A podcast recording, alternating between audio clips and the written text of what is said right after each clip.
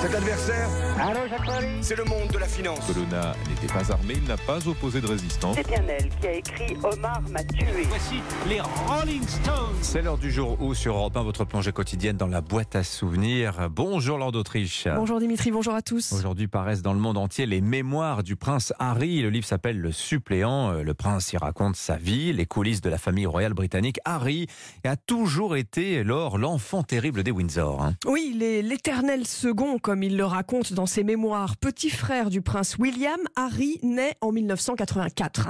Le deuxième fils de la princesse Diana se prénomme donc Henri, Charles, Albert, David, mais tout le monde et ses parents les premiers l'appellent déjà Harry. Lorsque la princesse Diana meurt en 97 dans un accident de voiture, Harry a 13 ans. L'histoire retient l'image des deux frères marchant derrière le cercueil de leur mère. Récit sur Europe 1 de Frédéric Elbert. Euh, William et Harry qui marchent tête baissée derrière le cercueil.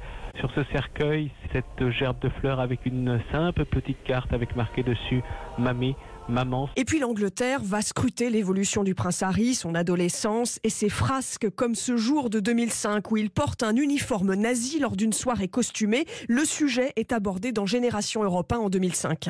Oui, mais son frère l'a pas empêché. Hein. Il Mais- était à la même soirée. Et, et c'est vrai que c'était une gaffe absolument énorme, mais l'effet positif de cette gaffe, c'est que justement, on a peut-être pu rappeler à une génération plus jeune qui avait des symboles avec lesquels il fallait pas jouer. Et le prince Harry explique dans ses mémoires que Kate et William l'avaient ce soir-là encouragé à choisir ce costume plutôt qu'un autre. Le prince Harry, rebelle, fêtard, cumulant les gaffes, se retrouve dès son adolescence euh, sous le feu des médias. Oui, en particulier les tabloïds qui le poursuivent et poursuivent ses petites amies. Face à ces excès, au début des années 2010, le prince Harry fait un travail d'image en faisant de l'humanitaire et en s'engageant comme militaire en Afghanistan.